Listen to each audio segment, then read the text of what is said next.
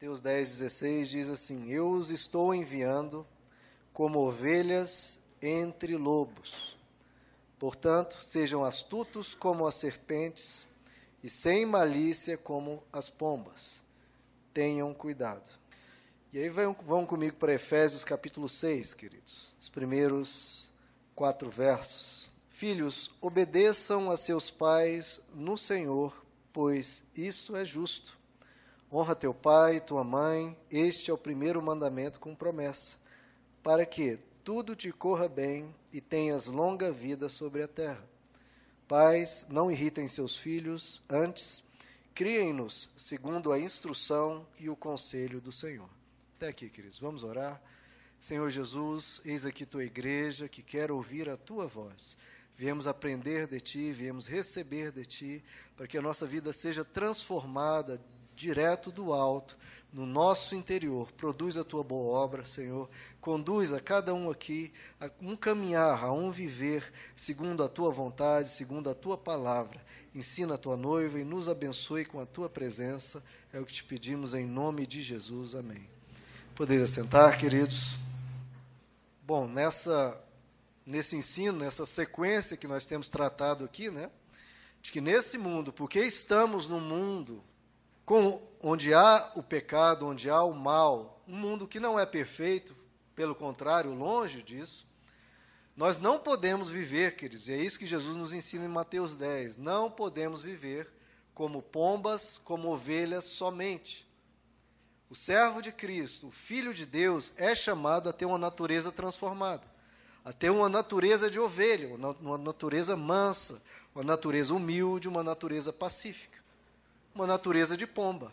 Mas porque estamos num mundo mal, onde as pessoas vão nos tratar muitas vezes de forma ruim, de forma ríspida, ou rebelde, ou de forma eh, má para conosco, nós não podemos ser ovelhas e pombas o tempo todo.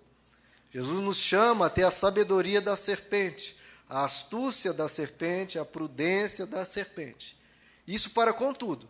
Se você for caminhar neste mundo de forma desatenta, de forma não precavida, não atenta, como Jesus diz, orem, orem. Se é para orar é porque temos questões a serem resolvidas. E vigiem. E você fica alerta, você vigia diante de situações perigosas, diante de situações onde o mal pode surgir a qualquer momento. Por isso que você vigia, por isso que você está atento. E essa é a prudência que Jesus quer que tenhamos. Temos a sabedoria da serpente para saber lidar com situações onde o mal vem até nós e nós precisamos lidar com ele. E hoje eu queria tratar sobre a questão de filhos. Aqueles que ainda não têm filhos, que bom, é ótimo aprender antes. Aqueles que já estão pilotando né, o avião e têm que aprender durante o voo, vamos aprender um pouco as escrituras. Aqueles que já têm filhos formados, podem pegar o conhecimento e passar para frente para que outros possam instruir os seus filhos da melhor forma. Bom, queridos, primeira coisa que nós vemos natural, é, forma clara na nossa geração, na atualidade, é que nós vivemos um problema. Um problema seríssimo, que é a questão de como ensinar os filhos hoje. Porque a sociedade hoje está tão é, aberta, tão, tão livre, de uma forma exagerada, que as pessoas perderam a noção de como ensinar os filhos. Talvez por uma culpa, né, que carrega uma culpa de outras gerações, que eram gerações muito rígidas, muito rigorosas e às vezes até violentas com os filhos. A geração atual foi para o outro polo. Antes eram muito duros, agora foi para o outro polo. Estão sendo muito moles, flexíveis demais com os filhos. Estão deixando os filhos com a rédea muito solta e isso está causando diversos males. E a nossa sociedade está criando, está virando uma fábrica de crianças, de pessoas que não respeitam, que não dão valor à autoridade, que não dão valor aos pais, não dão valor a professores, a policiais, a nada nem ninguém. Estão perdendo as estribeiras, estão perdendo o conceito de convívio, por causa de uma educação em casa muito frouxa. Então, os pais, por causa talvez dessa questão de estar sendo combatido um rigor excessivo do passado, estão se transformando em pais e mães pombas, em pais e mães ovelhas, sem a prudência das serpentes. Estão criando os filhos soltos demais no pasto da vida. Isso muitas vezes, muitas vezes estimulados por psicólogos, que dizem: não, você vai traumatizar a criança. Isso é verdade. Há os casos de trauma, mas quando há aquele excesso, aquele rigor excessivo que houve no passado em algumas situações. Todos nós fomos, a maioria aqui da minha época, ou um pouco antes, foi tratado de, foi criado debaixo de um rigor, de certa forma, grande. E eu não vejo, eu pelo menos não tenho trauma algum.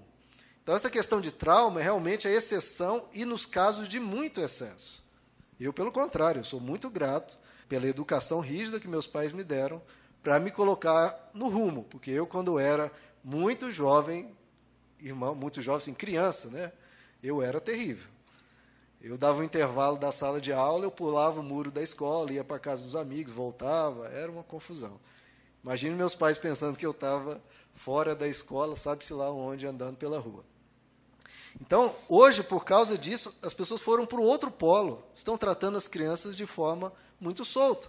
As crianças fazem o que querem, fazem o que gostam.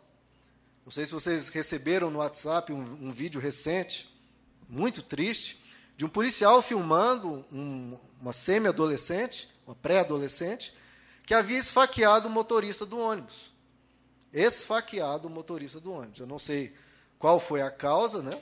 Não sei se o motorista também falou alguma gracinha para ela, mas veja só, era uma moça de 12 anos carregando uma faca e esfaqueou o motorista.